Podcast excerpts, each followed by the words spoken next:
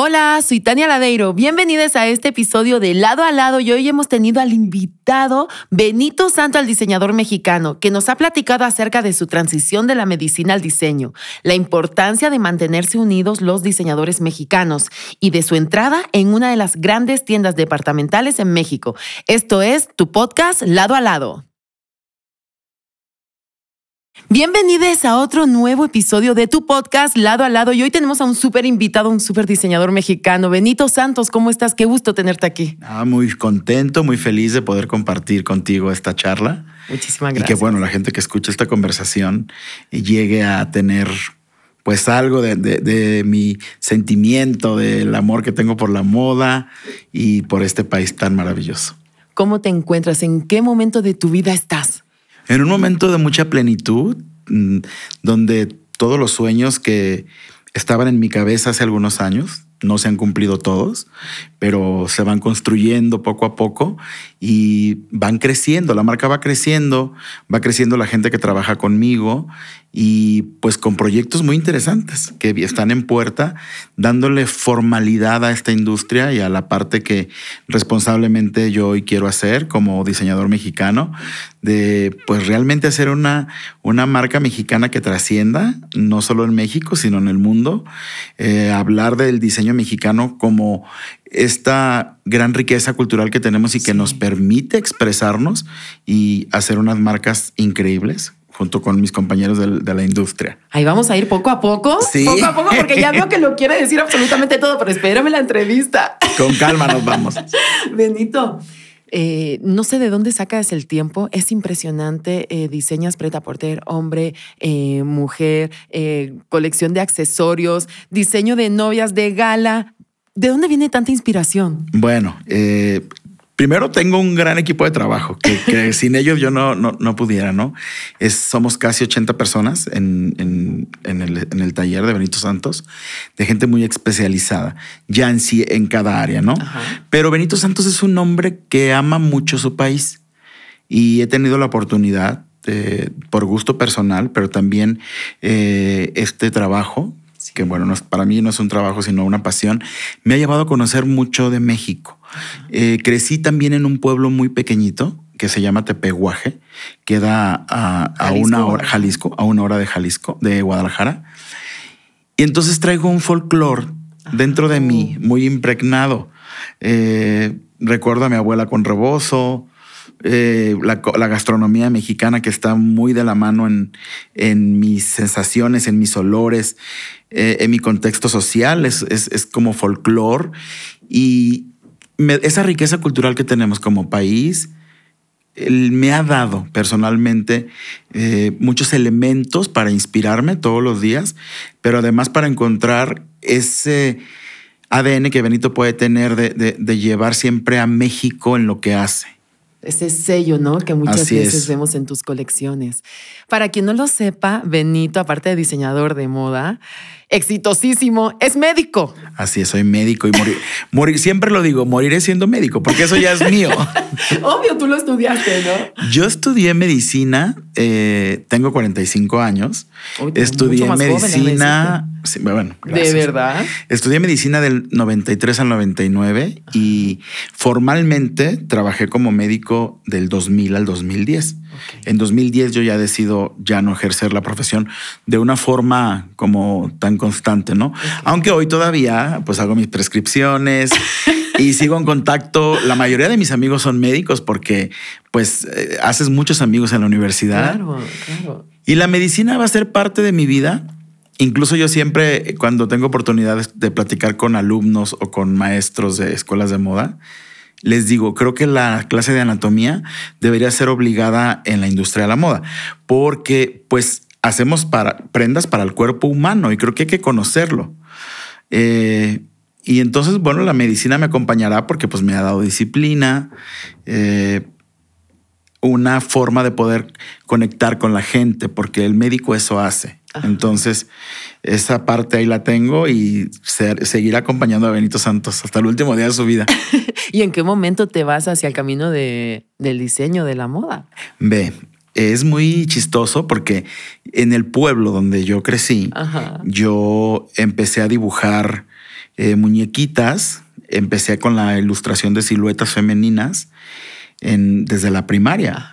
Que esto, bueno, estamos hablando de hace treinta y tantos años, trajo algunos problemas porque, pues, imagínate el contexto social de un pueblo tan pequeño, eh, que un niño estuviera dibujando muñequitas en lugar de querer salir jugar a, jugar al, eh, a otro tipo de juegos que normalmente se jugaban en los pueblos, ¿no? Entonces, desde niño ilustro, sin ser consciente de que existía todo este universo ligado al arte que es la industria de la moda, el diseño. Seguí haciéndolo eh, toda mi carrera, tanto el bachillerato como la universidad. Eh, de repente era muy común que todas mis compañeras de la escuela me decían, oye, que me pongo. Eh, incluso las llegué a acompañar con personas que confeccionaban prendas para decirles, hay que comprar esto, hay que hacer esto. Entonces, esto ya venía conmigo. Hoy a través de las redes sociales, que he conectado con gente que quizá no he visto en 20 años o 30, pero hoy a través de las redes sociales lo, me comunico y me dicen, Benito, tú ibas a hacer esto, pero yo no sabía. Creo que ellos sí sabían porque lo veían. Ya veían que era un don, que era innato. Pero yo, no lo, yo no lo hacía consciente. Eh, soy un hombre que eh, la salud mental para mí es como parte de una canasta básica que debemos tener para el crecimiento personal y profesional. Y fue así como en el 2005 yo empiezo a estudiar moda en Guadalajara los fines de semana. Empecé con patronaje y costura. Pero fue esto como más por una necesidad de que quiero aprender a patronar y confeccionar, aún sin tener el conocimiento que hoy tengo de lo que realmente significa tener una marca y lo que representa en el contexto social y en la historia de un país, un diseñador o una marca que trascienda. Sí. Y empecé a estudiarlo y en el 2007 representé a, la escuela donde estudiaba en una plataforma que se llama Intermoda en Guadalajara. Y ese Muy día... famoso. Sí, sí. Ese día experimenté una sensación que sí he tenido otros momentos de mi vida, pero fue la primera vez que sentí una adrenalina y una satisfacción indescriptible. Y ese día me cuestioné, o sea, ¿qué es esto? el día que me subí a una, la primera vez a una pasarela, ¿no? Y es cuando ya decido yo hacer muy formal esto, hacer la licenciatura en diseño de modas y de la medicina hacer la transición a esto que es maravilloso. Que te tienen bueno y, y, por eso tanto éxito, Benito, porque se ve todo el amor que tú le pones a cada colección. Por eso sacas tantas cosas al año, ¿no? Pues es que creo que la industria de la moda, eh, el poder diseñar y cuando estamos tan metidos en este proceso, eh, personalmente nos ayuda a ser cíclicos, a poder empezar un proyecto y luego terminarlo. Nos permite reinventarnos todos los días.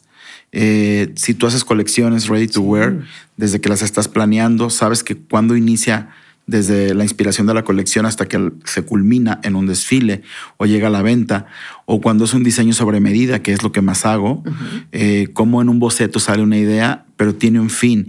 Eso a mí me ha ayudado a aprender a iniciar las veces que yo tenga que iniciar, y lo digo siempre, y lo digo como consejo a la gente. Uno puede iniciar las veces que sea necesario.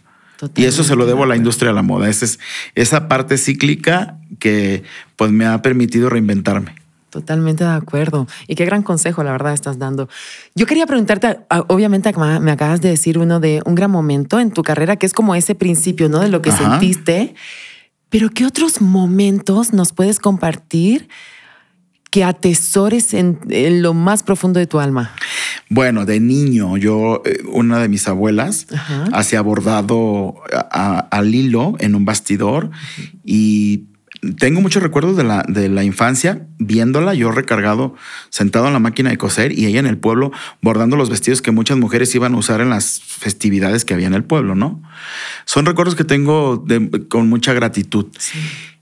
Hay un momento muy importante que marcó una antes y un después para Benito Santos, que fue cuando Jimena Navarrete se corona Miss Universo con un vestido Vestidazo. mío, que pues bueno, con Jimena existe una amistad, una hermandad. Yo le digo, ya tú y yo somos cómplices de muchas cosas, pero eso sí vino a ser un parteaguas en la vida de Benito y es un vestido que me va a acompañar, así como la medicina, creo que también ese vestido me va a acompañar hasta el último día de mi vida. La gente sigue recordando el vestido. ¿Cómo no? Por supuesto, aparte fue hermoso. Pero además eh, te da una exposición internacional de inmediato, entonces imagínate. Yo empezando en el 2008 con mi taller y de repente en el 2010 sucede que Jimena se corona, afortunadamente traía este vestido que ella eligió Sí. junto conmigo pues la exposición que te da un concurso de esa magnitud internacional, pues ya trae consigo resultados. Y es así como se da, se, se da de una manera exponencial mi trabajo eh, en México y en muchos lugares de Latinoamérica y el mundo que, que dijeron, ¿quién es Benito? Totalmente. ¿Cómo crees que debe ser el crecimiento para que una marca mexicana evolucione, Benito? Mm, yo siempre he pensado que eh, yo hace rato lo platicaba y, y siempre, yo soy un hombre que soy muy transparente al hablar y creo que la industria mexicana, eh, a los diseñadores sobre todo, nos hace falta unidad Sí. para poder entender cómo es que funcionan las marcas. Nosotros podemos voltear a marcas internacionales y si bien vemos que tienen sus grandes desfiles o tienen algún, a los que hacen alta costura, eh, que tienen sus desfiles de alta costura, pero al final tienen su parte comercial, que es quien alimenta económicamente las marcas. Y creo que al diseño en México nos hace falta caminar un poco en poder construir, eh, dar el paso del lado artístico del diseñador a convertirte en un empresario Ok. o hacer tu marca eh, de la parte artística, llevarla a una marca que tenga crecimiento, que de, que de fuentes de empleo, Sí. que pueda trascender, que digamos, esta marca redituable. Cualquier negocio en el mundo, creo que el fin común es hacer un negocio de esto.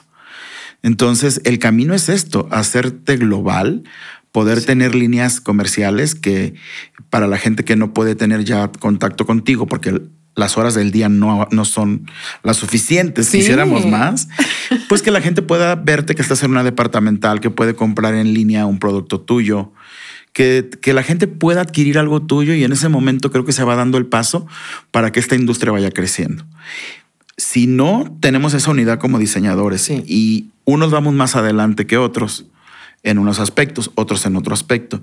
En el momento en que entendamos la industria de la moda en México, que tenemos que tener una unidad como lo han hecho diseñadores en el extranjero, el caso de los italianos que tuvieron que reunirse para poder hacer de lo que Italia hoy, hoy es en la moda, Sí, en el mundo de la moda. vamos a crecer de esa manera. Entonces yo siempre que puedo transmitirlo, digo, hagamos empresa.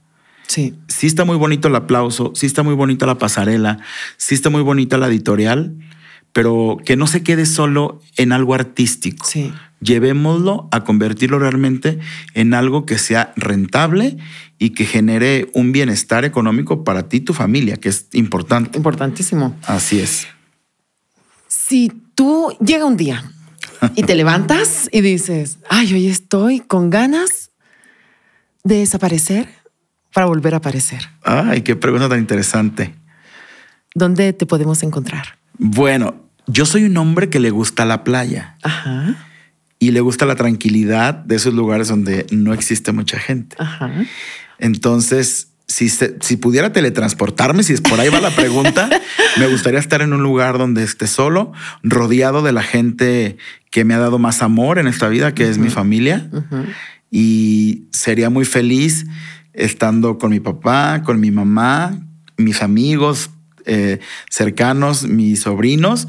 Y todos conviviendo en ese momento que siempre lo anhelo y trato de buscarlo año con año en un, en un momento de mi año.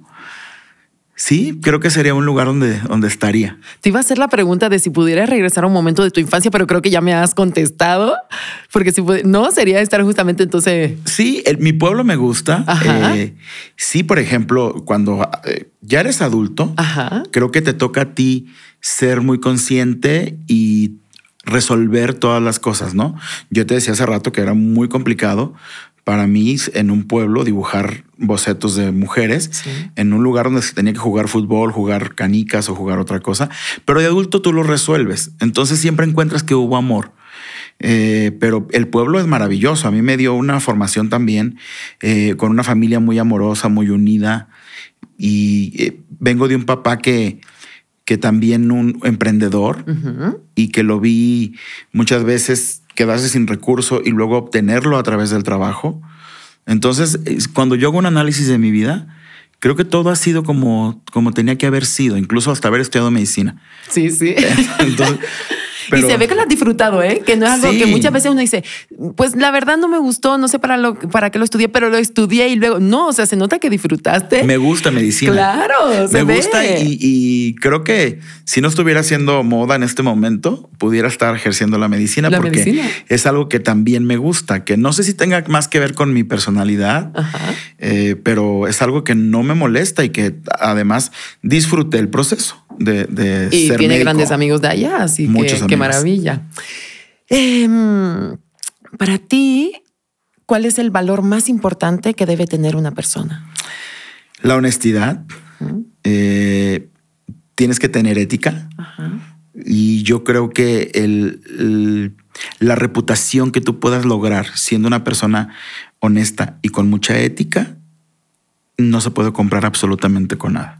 Totalmente si tú tienes esos elementos, vas a ser una persona compartida con el que está al lado tuyo, vas a poder eh, arropar a la gente que más quieres y además vas a trascender, que yo creo que en esta vida hay que trascender y, esa es una de las grandes formas de hacerlo. Qué padre que la gente se acuerde de ti por cómo te, tus actos, cómo te comportaste, que has logrado a través de tu trabajo, pero de una forma con mucha ética, con mucha honestidad. Totalmente. Eres uno de los diseñadores, Benito, que incluye diversidad en los cuerpos, en, tus colecciones. Háblanos de este tema tan importante que yo creo pues que hay que tocarlo, ¿no? Que, Sí, es muy importante, sobre todo para mí. Te voy a decir por qué. Yo soy un hombre de cuerpo diverso. Eh, no soy un hombre delgado. Entonces, eh, también ve cómo va, ligándose todo, ¿no? Yo recuerdo que cuando estaba en la secundaria yo la pasaba muy mal porque pues no era un hombre delgado versus todos los adolescentes que podían estar muy delgados, ¿no?